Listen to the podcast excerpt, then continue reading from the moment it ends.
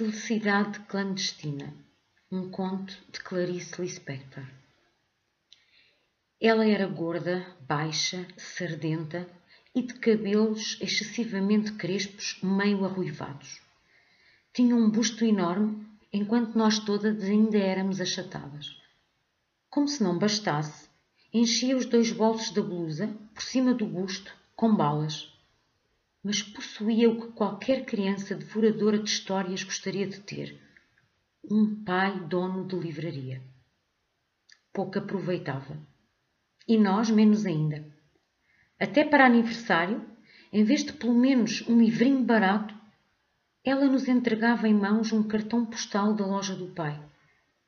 Ainda por cima era de paisagem do Recife mesmo, onde morávamos, com suas pontes mais do que vistas Atrás escrevia com letra bordadíssima palavras como data natalícia e saudade. Mas que talento tinha para a crueldade! Ela toda era pura vingança, chupando balas com barulho.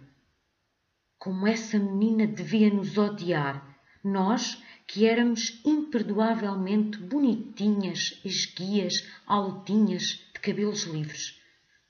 Comigo exerceu com calma ferocidade o seu sadismo. Na minha ânsia de ler, eu nem notava as humilhações a que ela me submetia. Continuava a implorar-lhe emprestados os livros que ela não lia. Até que veio para ela o magno dia de começar a exercer sobre mim uma tortura chinesa. Como casualmente, informou-me que possuía as reinações de Narizinho, de Monteiro Lobato. Era um livro grosso, meu Deus, era um livro para se ficar vivendo com ele, comendo, dormindo e completamente acima de minhas posses. Disse-me que eu passasse pela sua casa no dia seguinte e que ela o emprestaria. Até ao dia seguinte eu me transformei na própria esperança da alegria. Eu não vivia. Nadava devagar no mar suave. As ondas me levavam e me traziam. No dia seguinte fui à sua casa, literalmente correndo. Ela não morava num sobrado como eu, e sim numa casa. Não me mandou entrar. Olhando bem para meus olhos, disse-me que havia emprestado o livro a outra menina e que eu voltasse no dia seguinte para buscá-lo. Boquiaberta, saí devagar, mas em breve a esperança de novo me tomava toda e eu recomeçava na rua a andar pulando, que era o meu modo estranho de andar pelas ruas do Recife. Dessa vez nem caí. Guiava-me a promessa do livro. O dia seguinte viria. Os dias seguintes seriam mais tarde a minha vida inteira o amor pelo mundo me esperava. Andei pulando pelas ruas como sempre e não caí nenhuma vez. Mas não ficou simplesmente nisso. O plano secreto da filha do dono da livraria era tranquilo e diabólico. No dia seguinte, lá estava eu à porta de sua casa, com um sorriso e o coração batendo.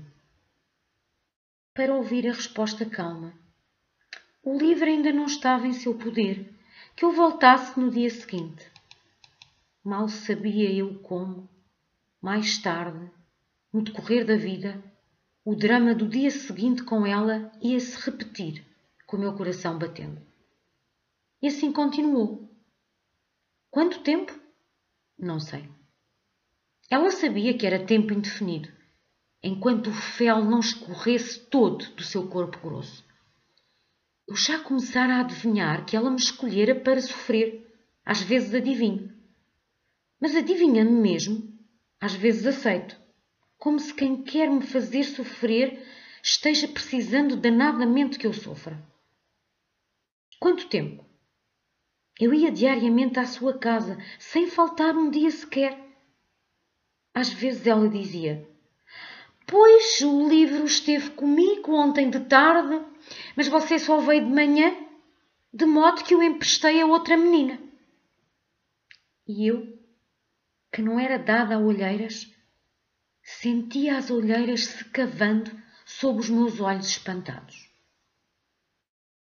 Até que um dia, quando eu estava à porta de sua casa, ouvindo humilde e silenciosa a sua recusa, apareceu sua mãe.